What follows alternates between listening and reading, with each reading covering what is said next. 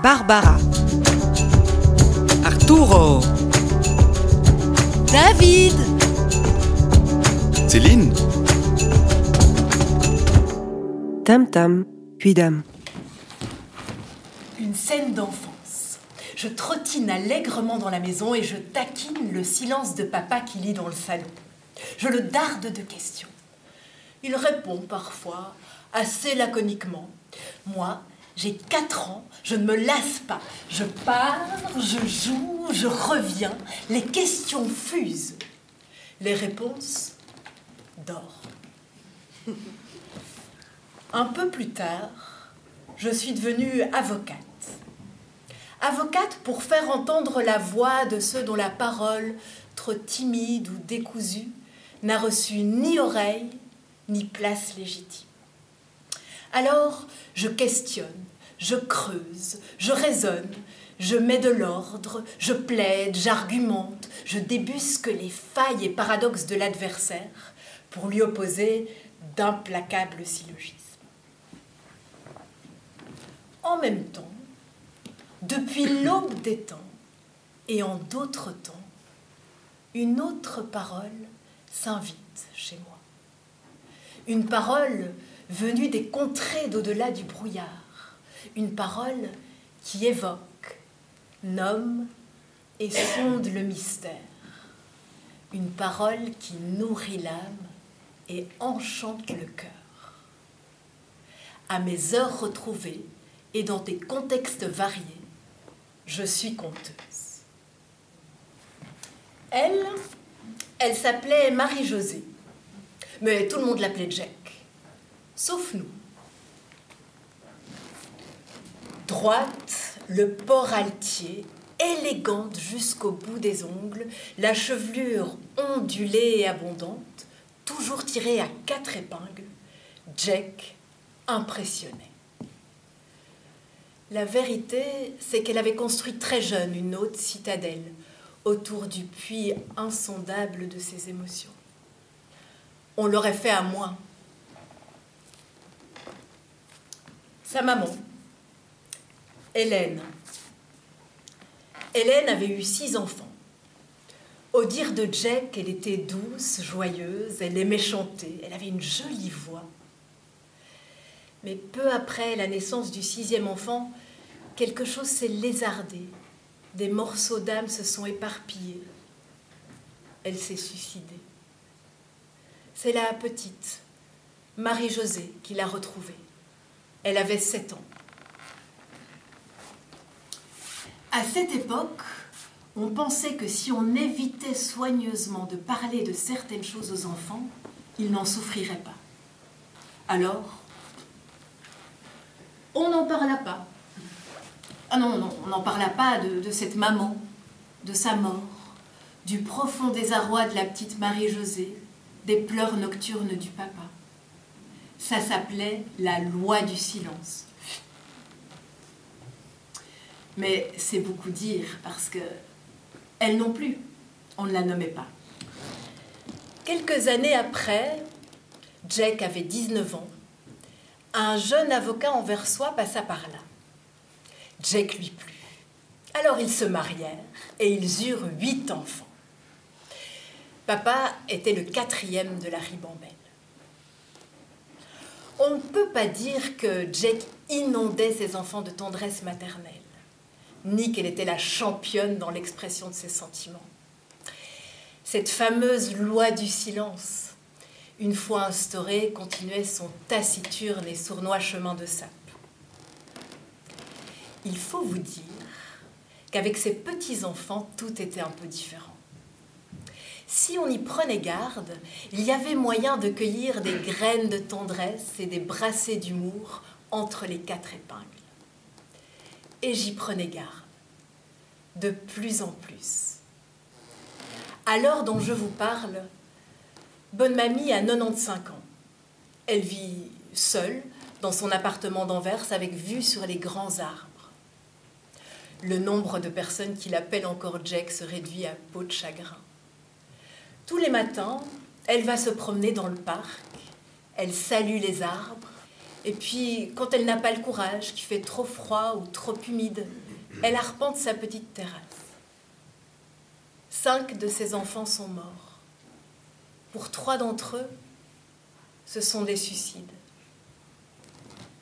Bonne mamie ne va pas aux enterrements. Elle dit simplement Moi, je ne pleure jamais. Je sais que si je commence, je ne m'arrêterai plus. Des huit, il en reste trois. Hélène, l'aînée, papa et Marianne dont cette histoire ne parle pas. Hélène, ça fait 20 ans qu'elle est brouillée avec Bonne Mamie. Elle ne lui adresse plus la parole. Bonne Mamie a bien fait quelques tentatives de réconciliation, maladroites sans doute, vaines en tout cas. On est en février 2010. J'ai 38 ans, trois fils. Je ne suis plus avocate depuis six ans et je suis toujours conteuse à mes heures retrouvées. Février donc. Je conduis ma petite polo grise et me réjouis de ce soleil qui envoie des rayons éblouissants dans l'air encore frais. Légères, mes pensées voguent, elles vont et viennent à leur gré. Soudain, tout mon corps frémit sous la présence palpable de mon arrière-grand-mère Hélène. Je suis traversée par un courant d'amour chaud, puissant, enveloppant. Sous cette fontaine jaillissante qui m'inonde de gratitude, chacune de mes cellules vibre et danse. Je me sens aimée, bénie, bouleversée le visage baigné de larmes, je souris au soleil. Le message et sa provenance sont sans équivoque et assortis d'une demande murmurée d'âme à âme. Céline, transcris ce message et transmets-le à ma fille. Quelques jours après cette étrange expérience, Bonne Mamie tombe dans son appartement. Elle est hospitalisée. Quand je vais la voir à Saint-Augustin ce vendredi après-midi, elle n'est pas dans sa chambre. À l'accueil, on me dit qu'elle passe des examens au sous-sol et que ça peut encore durer longtemps. Alors je demande si je peux la rejoindre là où elle est. Je peux. Je traverse des kyrielles de couloirs et je suis toute contente quand des kilomètres plus loin, je la vois, parquée au hasard d'un couloir semi-obscur, comme un oisillon perdu dans sa chaise roulante. De loin, l'espace d'un instant, je perçois la griffe de la mort sur son visage. Mais dès qu'elle me voit, son regard s'anime et pétille. Céline, comment savais-tu que j'étais ici? Ça tient de l'improbable et ça nous fait sourire. D'emblée, Bonne Mamie me parle de sa fille, Hélène. J'ai tellement envie de la voir, tu sais. Il est temps maintenant de reprendre contact. J'ai essayé de l'appeler hier soir. Je suis tombée sur son répondeur. Ce soir, je vais prendre mon courage à deux mains et je vais encore essayer de la joindre. Dans ce couloir, d'autres patients attendent. Et puis des gens vont et viennent.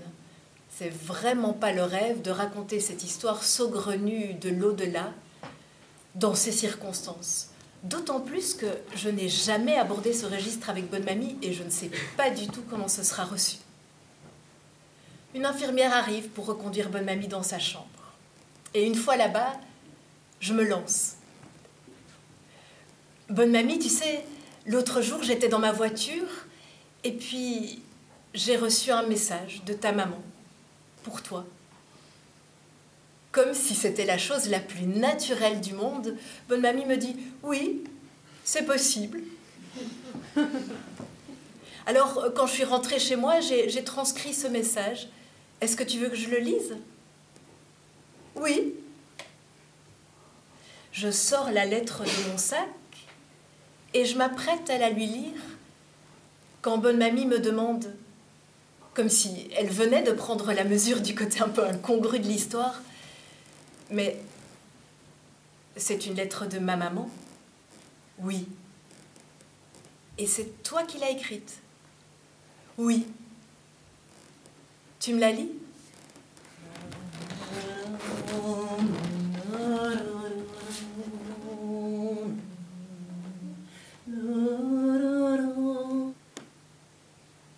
Marie-Josée,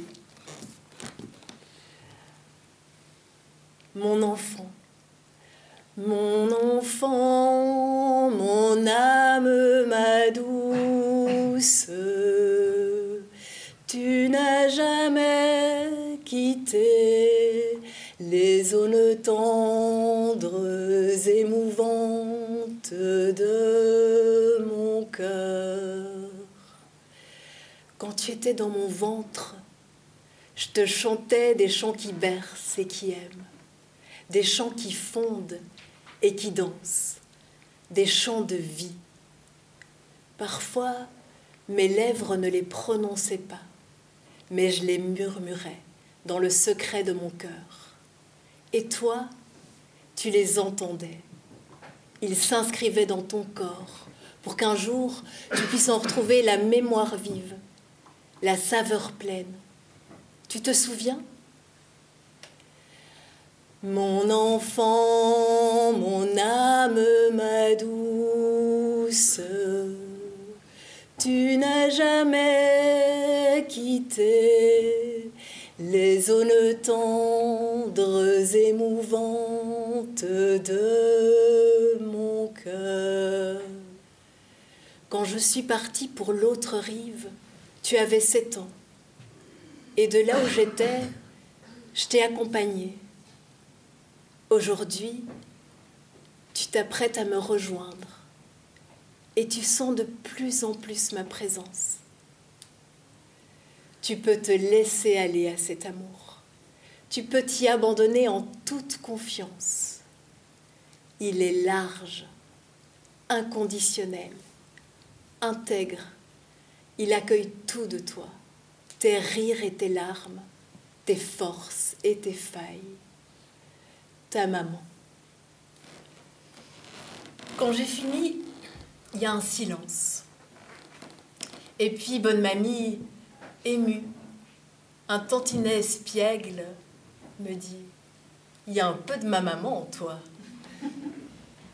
Oui, j'acquiesce. Je remets la lettre dans son enveloppe et je la pose sur la coudoir du fauteuil de bonne mamie, qui me dit J'aimerais bien la garder encore un peu. Puis plus tard, je te la rendrai. Mais non, bonne mamie, tu dois pas me la rendre. Elle est tout à fait pour toi. À ce moment-là, quelqu'un frappe à la porte et entre sans attendre de réponse. C'est Hélène, la fille retrouvée. Spontanément, bonne mamie s'exclame Hélène, je suis contente de te voir. Et tout doucement, la main sur la lettre, regarde, tu peux lire ceci. C'est un message de ma maman. Mais c'est un murmure si léger qu'il se perd dans l'agitation et une certaine gaucherie de cette première visite. Je les laisse à leur retrouvailles toutes les deux. Et je m'éclipse, ébahie. Deux ans plus tard, on est en mars 2012, Bonne Mamie arrive au terme de son existence terrestre. Elle demande si ses valises sont prêtes.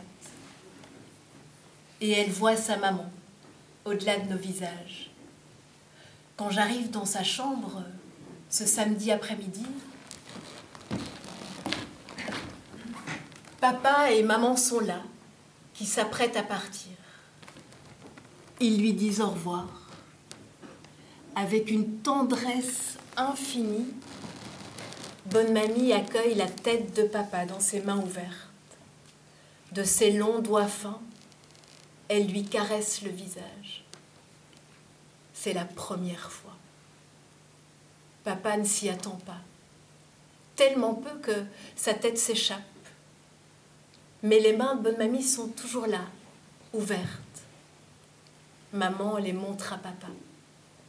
Alors papa dépose à nouveau sa tête dans ce creuset d'amour qui enfin se dit.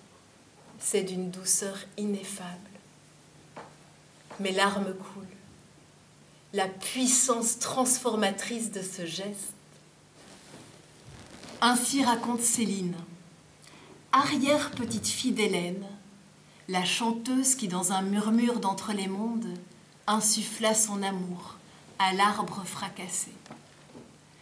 Petite fille de Marie-Josée, qui, à un âge avancé, entra en terre de tendresse et de vulnérabilité. Fille de Luc, qui répondait aux questions lancinantes par des rires qui déboulonnent et bonifient. Nièce d'Hélène, qui, grâce au chant subtil de sa grand-mère au même nom, retrouva le chemin de sa mère. Ainsi raconte Céline, conteuse, constellatrice, amoureuse des arbres, des mots et des histoires. Celle qui, dans les grottes oubliées, débusque les bribes d'histoires perdues et les tises de tendresse. Mon histoire est racontée. Je m'incline et je vous embrasse.